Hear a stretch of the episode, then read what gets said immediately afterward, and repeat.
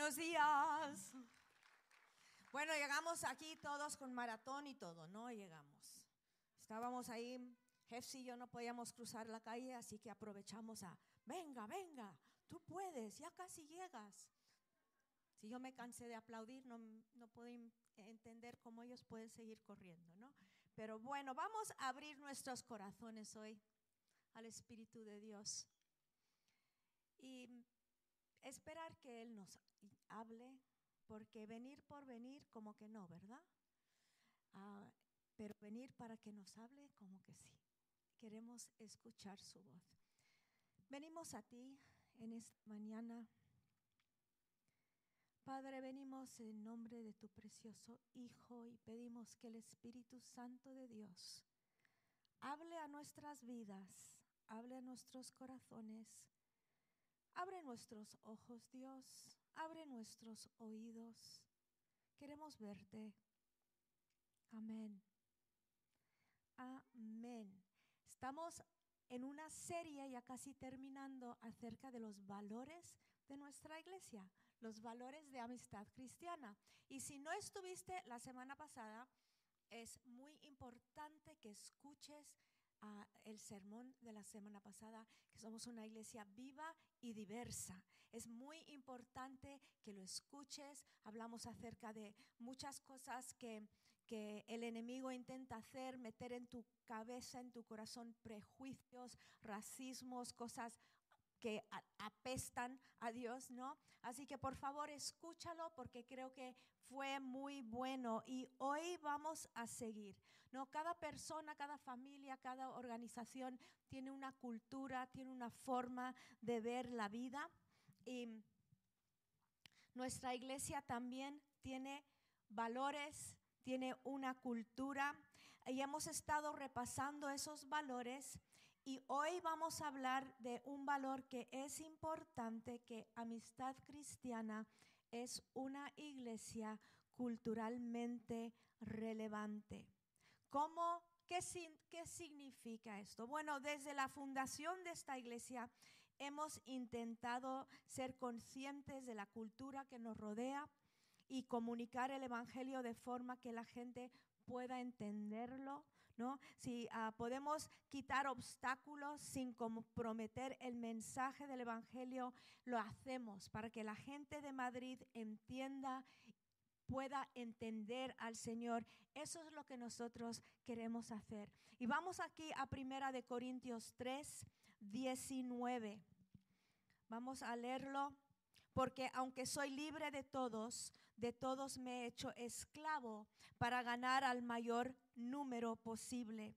A los judíos me hice como judío para ganar a los judíos. A los que están bajo la ley como bajo la ley, aunque yo no estoy bajo la ley para ganar a los que están bajo la ley.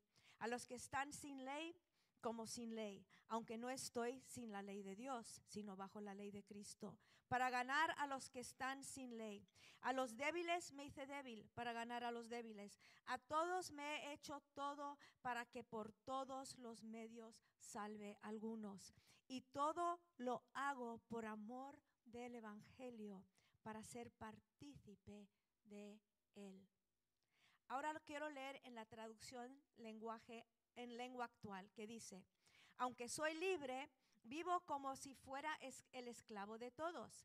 Así ayudo al mayor número posible de personas a creer en Cristo. Cuando estoy con los judíos, vivo como judío para ayudarlos a creer en Cristo, porque eso por eso cumplo con la ley de Moisés, aunque en realidad no estoy obligado a hacerlo. Y cuando estoy con los que no obedecen la ley de Moisés, vivo como uno de ellos, para ayudarlos a creer en Cristo. Esto no significa que yo no obedezca la ley de Dios. Al contrario, la obedezco, pues sigo la ley de Cristo. Cuando estoy con los que apenas empiezan a ser cristianos, me comporto como uno de ellos para poder ayudarlos. Es decir, me he hecho igual a todos para que alguno se salve. Y todo esto lo hago porque amo la buena noticia y porque quiero participar de sus buenos resultados. Y ahora voy a, leer la paráfrasis de la versión de Santa Rebeca, ¿vale?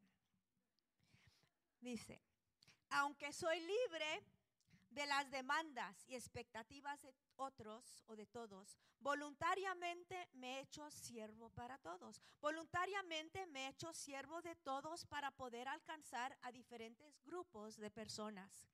Religiosos, no religiosos, gente que cree y los no creyentes, los que viven, vi- viven vidas moralmente estrictas y los que viven con menos normas.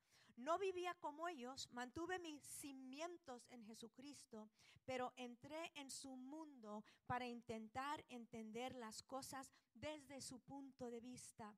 He sido todo tipo de siervo en mis intentos para llevarlos a entender la salvación.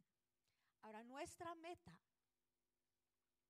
es, número uno, es compartir el Evangelio. ¿Por qué? Porque somos fanáticos, porque somos dogmáticos, porque somos sectarios, porque somos unos raros. No. ¿Por qué? Porque el Evangelio es el único mensaje que no solo cambia el destino eterno de las personas, además ayuda a mejorar su vida aquí mientras. Ayuda, cambia su vida aquí. Por eso hacemos todo lo que hacemos. No estamos aquí para cumplir ni para ganar puntitos en el cielo. Estamos aquí porque al final de la historia esto es lo único que cuenta. ¿Dónde vamos a pasar eternidad?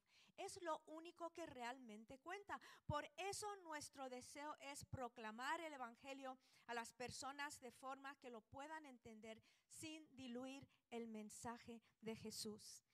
Aunque muchas cosas de la sociedad y la cultura que nos rodean ah, nos incomodan y deben incomodarnos como cristianos, esta es la sociedad a la que hemos sido llamados y necesitamos entenderla para ministrar el amor de Dios aquí. No tenemos que saber cómo eh, expresar el Evangelio en Mali, ¿vale?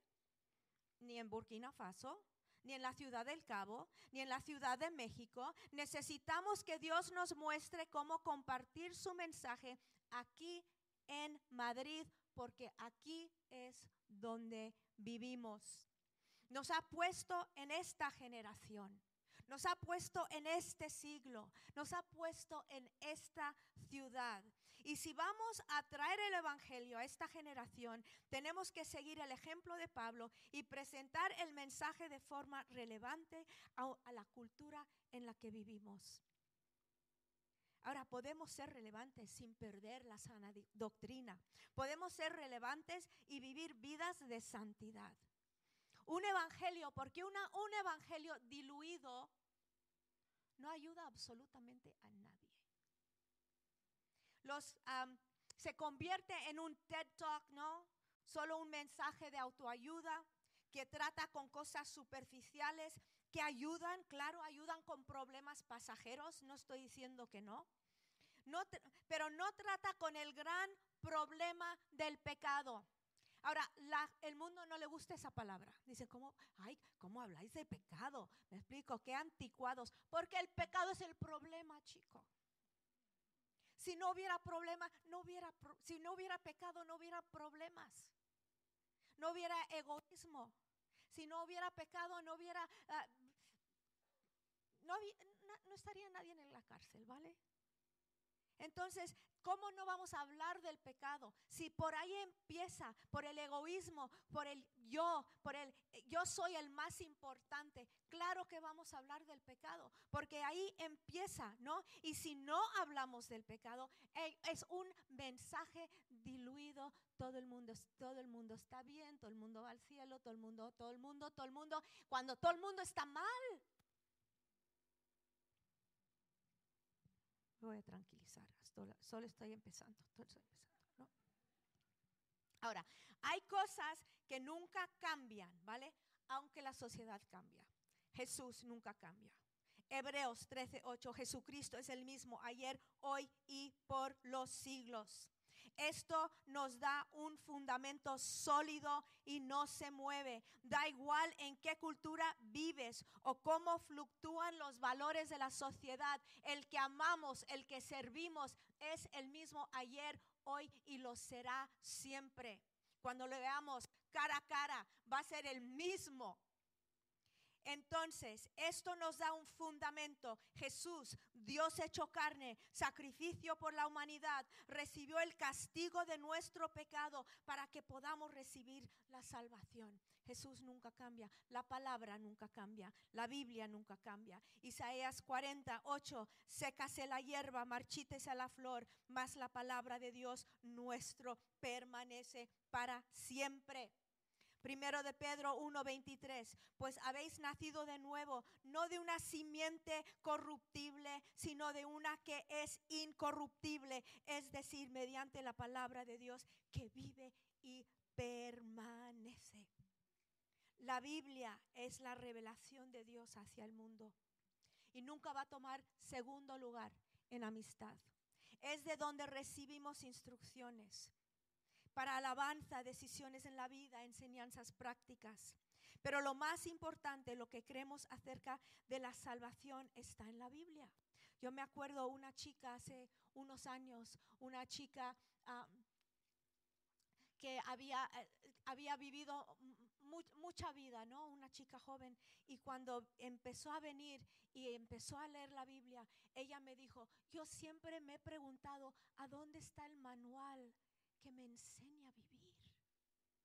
Me decía, hasta, hasta mi tostador viene con un libro. No hay un libro para enseñarme a vivir. Y lo tenemos. Es un libro poderoso. Luego los principios divinos nunca cambian.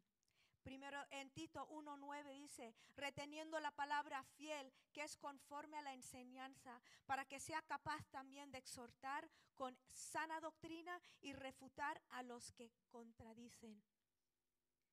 La enseñanza de la palabra no cambia con el tiempo. Ahora las formas cambian, obvio que cambian, pero la médula no cambia con la moralidad de la sociedad, ni con las, las modas, ni con con las culturas. Lo que es importante en la Biblia va a ser importante siempre. El amor al prójimo, la integridad, el matrimonio, la familia. Aunque vivamos en una sociedad cambiante en cuanto a todos estos temas, en cuanto a la familia, respecto al prójimo, los principios divinos no cambian y nos anclan Ahora, otras cosas cambian constantemente, claro. Nosotros cambiamos con los años, no solo físicamente, pero nuestra forma de ver la vida cambia. No eres el mismo hoy que hace cinco años. Piensas de otra, de otra forma en, muchas, en muchas áreas, ¿no? Y esperamos que con los años venga también la madurez y la sabiduría, ¿no? No siempre, pero ah, esperamos, es nuestra, nuestro anhelo, ¿no? Cosas que ves muy claras con 20 años, no las tienes tan claras con 50. Y cosas que ah, tenías, ah, que no tenías claros más joven, pues ya se van aclarando. Cosas que eran muy importantes cuando tenías 20, ya no lo son. Y cosas que son importantes ahora, no eran, ¿no? Claro que hay cambios, la sociedad cambia. El mundo se ha vuelto internacional. España ha cambiado igual que el resto del mundo. No hablamos de la economía global, todo, todo se mezcla, todos estamos interconectados. Y dicen, no, que lo único constante es el cambio. El cambio, siempre. Eh, me acuerdo eh, cuando yo era niña, yo iba al pueblo de mi padre, un pueblo pequeño en Mississippi. Ahí no pasaba, por ahí no pasaba, eh, bueno, no, no pasaba nadie, ¿no? y la última vez que fui, han llamado a un director de banco de Chile a este pueblo de Mississippi porque hay tantos hispanos viviendo ahí. El mundo cambia. ¿Quién hubiera dicho hace tantos años que ese pueblo en Mississippi iba a ser un pueblo de hispanos? ¿no? El mundo está cambiando, pero la enseñanza de la palabra no cambia con el tiempo. ¿no? Las formas pueden cambiar, pero la médula no cambia, como dije. Entonces, la sociedad cambia. llevo casi 40 años, no, llevo más, llevo más de 40 años en España y cuando yo llegué fui a una ciudad pequeña y si pasaba un extranjero por ahí, todo el mundo lo miraba. Y si era de, de Asia o de África, más, todo el mundo porque era el primero que habían visto, ¿no? Y ahora eh, España es, es un, un, país internacional, lleno de todos los países del mundo. Y, ah, eh, y es importante que escucháis el mensaje de la semana pasada, ¿no? Conocer y trabajar al lado de personas de otras culturas abre la mente, te hace pensar de forma diferente. Y también las formas de la iglesia cambian. Siempre se ha adaptado el ministerio, la metodología para ministrar en la cultura que se encuentra. Hace los cambios necesarios para comunicar a la gente que le rodea. ¿no? Jesús predicaba de una barca para hacerse oír. Jesús abrió las escrituras en pergaminos en el templo. Pablo viajaba de pie, en barco, a caballo. Nosotros que encendemos el smartphone, leemos nuestras Biblias, vemos predicadores de Argentina o Texas sin movernos del sofá, predicamos a todo el mundo con un teléfono y un par de instrucciones que nos dan, ¿no? Pero muchas cosas cambian, pero el mensaje de la iglesia sigue igual. En un mundo cambiante declaramos un mensaje que no cambia, porque es el único mensaje que tiene un efecto en la vida de cualquier persona, ahora y para siempre. Tiene un efecto, hace un cambio permanente. Ahora, siempre habrá el reto de ministrar a la cultura en la que vivimos, sin diluir el mensaje. El amor y la verdad sí pueden convivir en nuestro, en nuestro mensaje. Necesitamos asegurarnos de que nuestra forma de ver el mundo es por la lente del Evangelio con el mensaje del Evangelio. No predicar amor sin verdad y no predicar verdad sin amor. Claro que no. Necesitamos tener la cosmovisión de Jesús. ¿Cómo veía Jesús al mundo? ¿Os acordáis que cuando él miró en Jerusalén los vio como ovejas sin pastor y se conmovió? Así debemos mirar al mundo, a nuestro alrededor. Ovejas sin pastor y los veía a todos, ¿no? En tu trabajo, en la universidad, en el INSTI, tienes una oportunidad fantástica de ser relevante en las vidas de tus compañeros, metiéndose, metiéndote en sus vidas. La estrategia de Pablo debe ser nuestra estrategia también. No solo es la estrategia de misioneros que van a países lejanos a aprender idiomas desconocidas para ellos y adaptan costumbres, se adaptan a costumbres diferentes para proclamar el Evangelio. Nosotros también debemos desear relacionarnos con las personas que nos rodean, entenderles, entender de dónde vienen, entender lo que les pasa, entender lo que les duele acercarnos a las personas. Primera de Corintios 10, 31 a 33 dice, entonces ya sea que comáis, que bebáis o que hagáis cualquier otra cosa, hacedlo todo para la gloria de Dios. No seáis motivo de tropiezo ni a los judíos, ni a griegos, ni a la iglesia de Dios así como también yo procuro, agradar a todos en todo, no buscando mi propio beneficio, sino el de muchos para que sean salvos. Dice, lo que hagas, hazlo para glorificar a Dios. Pablo decía, me comprometo como judío, me, digo, me comporto como judío, me comporto como griego. No está diciendo que era falso, porque él nunca diluyó ni su vida ni su mensaje para ganar a las personas. Solo cambiaba las cosas superficiales que al final del día no importan. Nuestras vidas, nuestra iglesia debe ser un canal para llevar a las personas a Jesús. Pablo dice, si lo hago y estorba, no lo hago. Si molesta, no lo hago porque lo único que le importaba era el avance del reino y la conversión, conversión de las personas. Su meta qué era? que pudieran entender.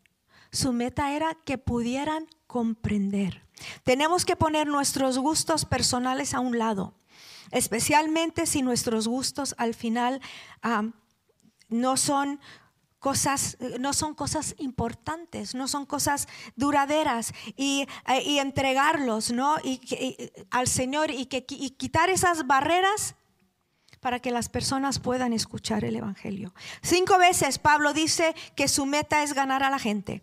Vamos a leer otra vez en Primera de Corintios 9, 19. Dice, porque aunque soy libre de todos, de todos me he hecho esclavo para ganar al mayor número posible.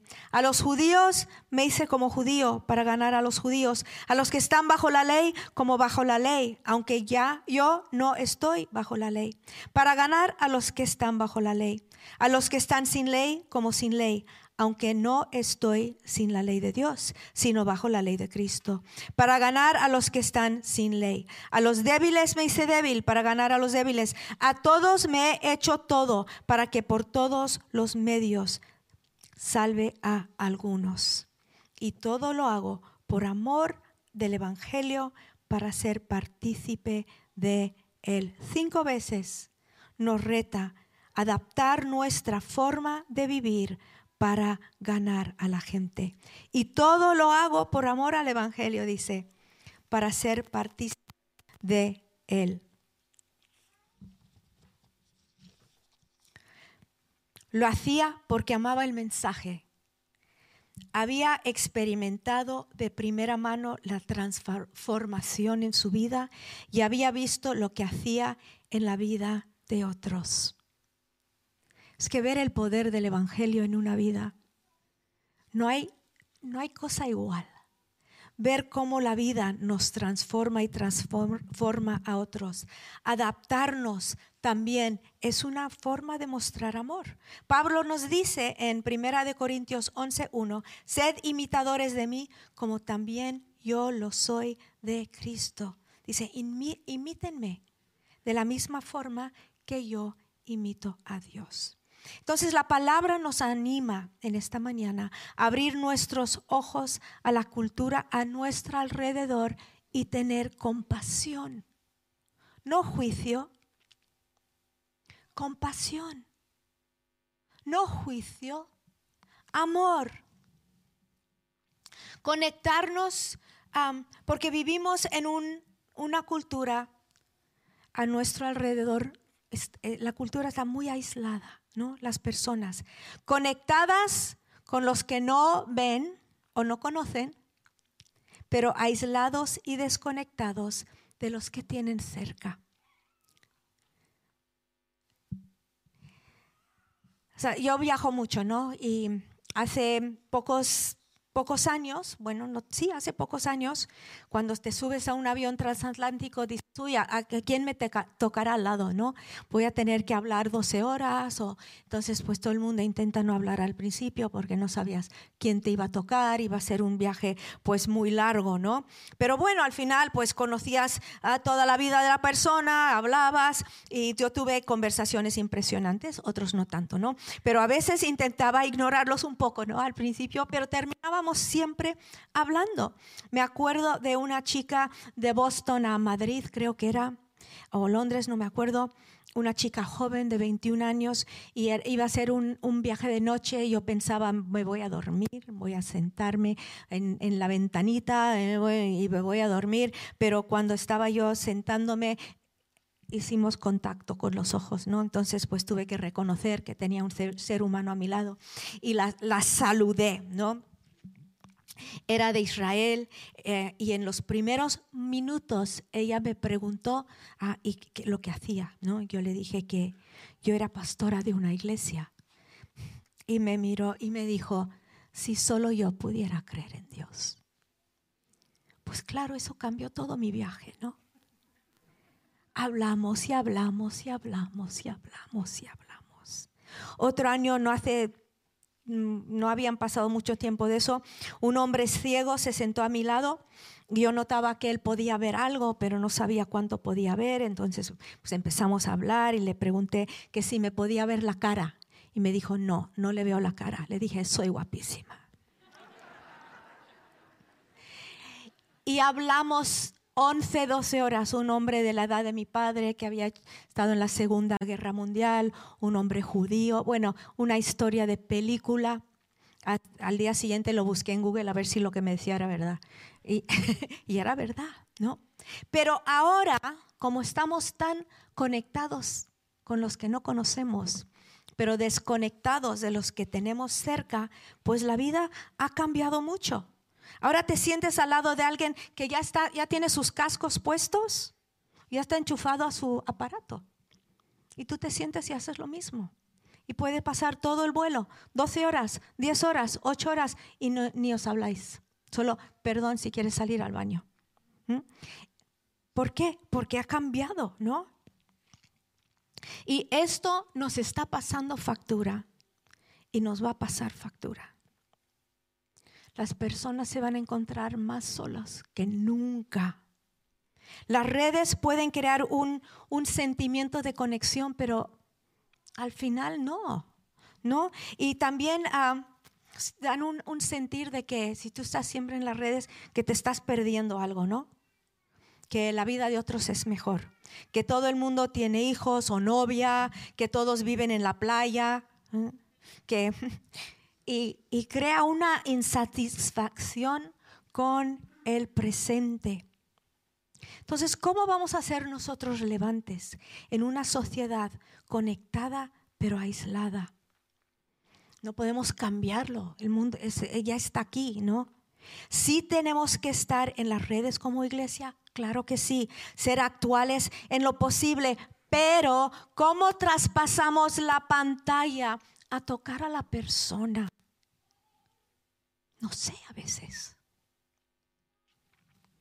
Tenemos que estar donde está la gente, ¿no? Pero conectar para luego tener cara a cara con ellos, presentarles a nuestro Salvador. La meta no es y nunca ha sido, ¿no? tener cosas por tenerlas, hacer cosas por hacerlas. Queremos tener un ambiente en, un, en este lugar ah, que atraiga a las personas, que no repele. pero podemos tener redes mejores o peores, diseños mejores o peores, mejor música, alabanza, mejor o peor, pero al final del día, si no hemos tocado a una persona con el amor de Dios, ¿de qué nos sirve? Cada día también además de las personas sentirse más aisladas, la familia está fracturada en la cultura en la que vivimos y la cultura no te ayuda con el matrimonio. La cultura a nuestro alrededor no te da esperanza de tener familia, ¿no? Si tú, yo tengo una antena muy grande, entonces desafortunadamente yo ando por la calle y oigo todo. Los que pasan, los que se sientan, los que están en la mesa al lado tomando un café. Yo puedo estar con alguien y nosotros hablando y luego salgo y digo, pobre pareja. Y me dicen, ¿qué pareja? ¿Quién conociste ahí? Pues los que estaban al lado, ¿no? Pero estábamos hablando, sí, pero también los escuché, ¿no? Tengo una antena, una antena así, ¿no? Y oigo, por ejemplo, oigo cosas como, ¿para qué vas a tener hijos? Estás muy bien.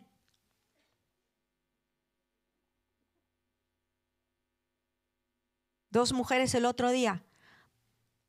pues, una le dijo al otro, yo no me voy a volver a casar, ah, no, y ni yo tampoco, ¿no? Una...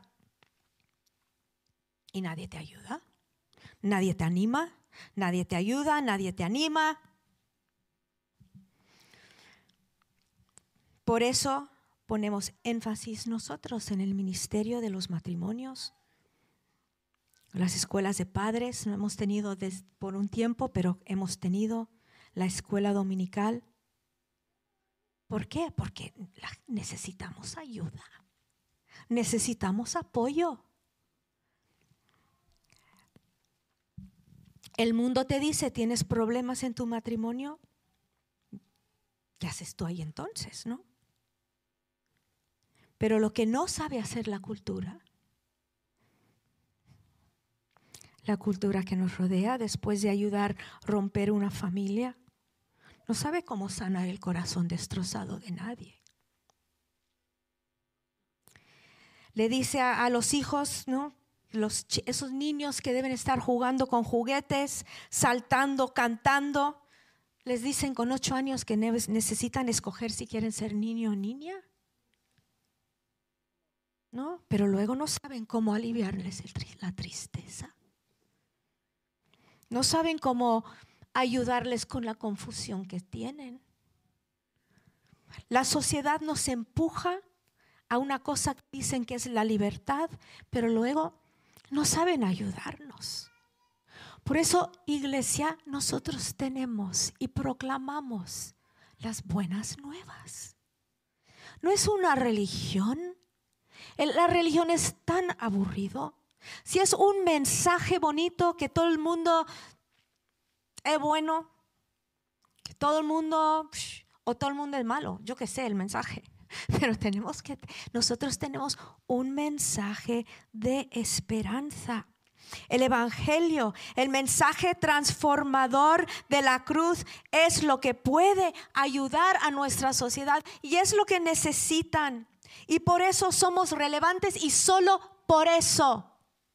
Podemos montar aquí un chiringuito y tener los mejores músicos del mundo y traer aquí a oradores excepcionales y estar todos super guays, pero eso no cambia a nadie. Lo pasas bien un rato, pero si nosotros no tenemos un mensaje que cambia, que da esperanza, que, que rompe el poder del pecado sobre una vida, no tenemos relevancia. La relevancia es, oye, ¿estás triste? ¿Has fracasado?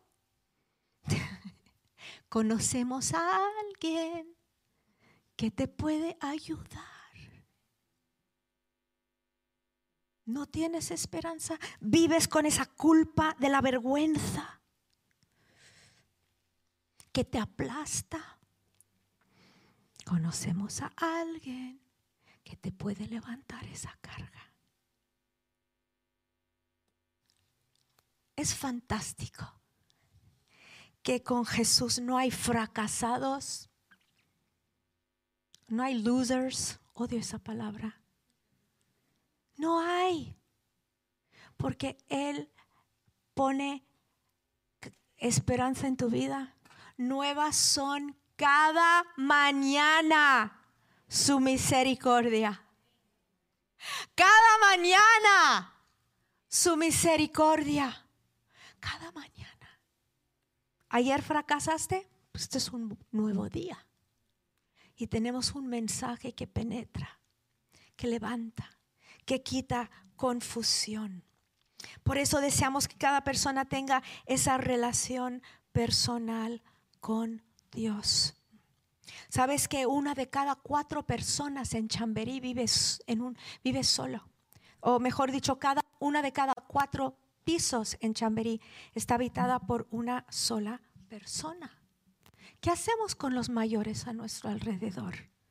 Los ancianos que han trabajado mucho toda la vida y ahora no entienden, no pueden llevar su cartilla al banco. Les mandan fuera al cajero, no saben ni cómo funciona a veces, apenas aprenden a sacar dinero y ya han cambiado otra cosa, ¿no? Vas a, pagar tu, fui a, pagar el, un impuesto el otro día y me dijo ella, no, en, el cajero. Bueno, yo porque soy inteligente, pues fui, miré, tuve ahí unos minutos, ¿vale? No supe exactamente qué hacer, pero, pero una persona que me lleva 20 años, estamos rodeados de personas mayores. ¿Qué vamos a hacer con ellos? Estos son los retos de nuestra sociedad, ¿no? ¿Y cómo ser relevantes? Mirar hacia afuera, iglesia. ¿Por qué traer a las personas dentro? Vamos a mirar hacia afuera.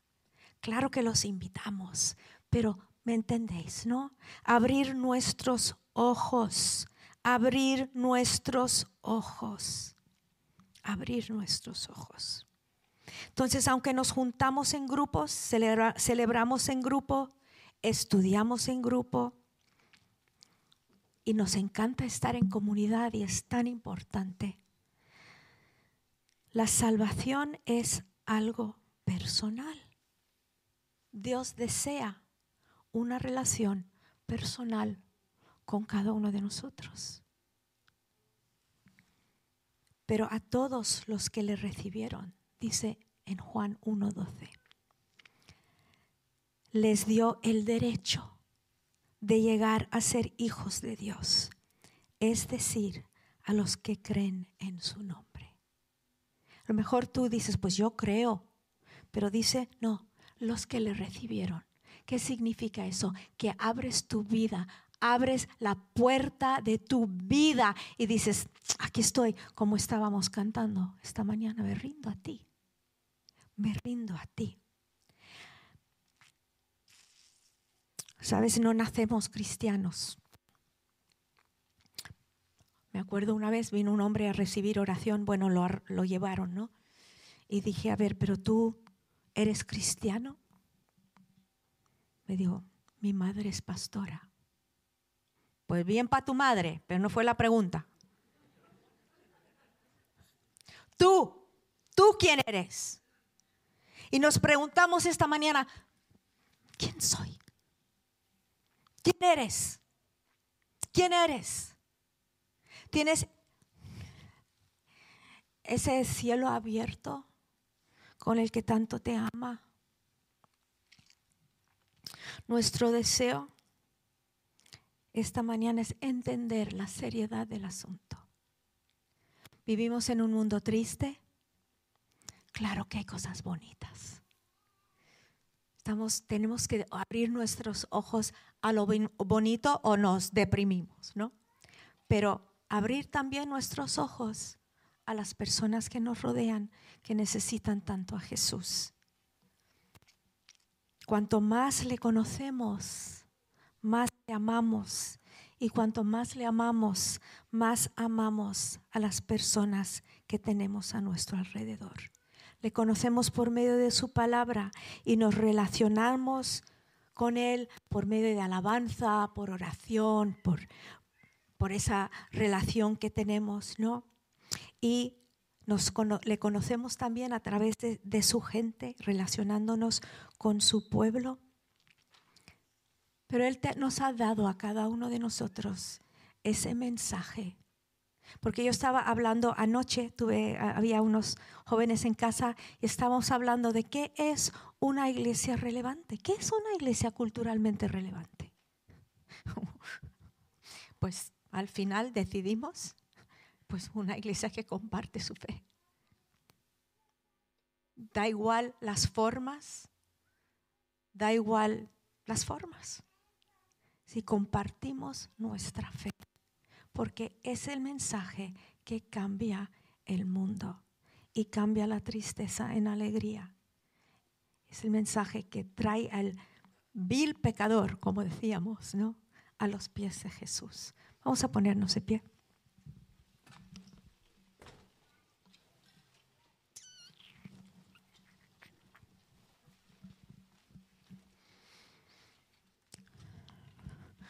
No queremos que nadie salga de aquí esta mañana sin darles esa oportunidad de, de abrir su vida al mensaje transformador del poder de Jesús. Y obvio no vamos a avergonzar a nadie, pero después si tú quieres oración, vamos a estar aquí abajo para orar contigo. O a lo mejor estás lejos de Dios, lo conoces, te sientes lejos. Queremos también orar por ti. Iglesia, recuerda, tienes un mensaje relevante hoy para el mundo que te rodea. Si tienes 95 años, tienes un mensaje para el chico de 15. Porque el mensaje es relevante. Y si tienes 15, tienes un mensaje para el de 94. Porque el mensaje es para todos. Te amamos, Señor. ¿Por qué no levantas tus manos con señal de aquí estamos? Señor, yo pido por esta iglesia Amistad Cristiana que no nos conformemos con la religión. Conmuévenos con lo que te conmueve a ti. Las ovejas sin pastor, sin rumbo, cayéndose en cunetas y haciéndose daño los unos a los otros. Conmuévenos con este mundo, Dios, que no te conoce y que tanto te necesita. Te damos gracias por la obra de la cruz. Gracias por lo que has hecho en nosotros. Gracias Jesús. Gracias Jesús. Vamos a tomar un momento y vamos a orar por el mundo que nos rodea. Vamos a levantar este mundo, vamos a levantar esta ciudad, vamos a levantar este barrio, vamos a levantar este pueblo. Señor, te amamos y te damos gracias por donde tú nos has puesto. Nos has puesto en Madrid, nos has puesto en este barrio y oramos y pedimos por las personas que no te conocen. Ayúdanos, ayúdanos a llegarles en el nombre de Jesús. Y haz de cada uno de nosotros un evangelista, un misionero, una persona que comparte su fe. En el nombre de Jesús. Amén. Amén. Vamos a darle un aplauso al Señor.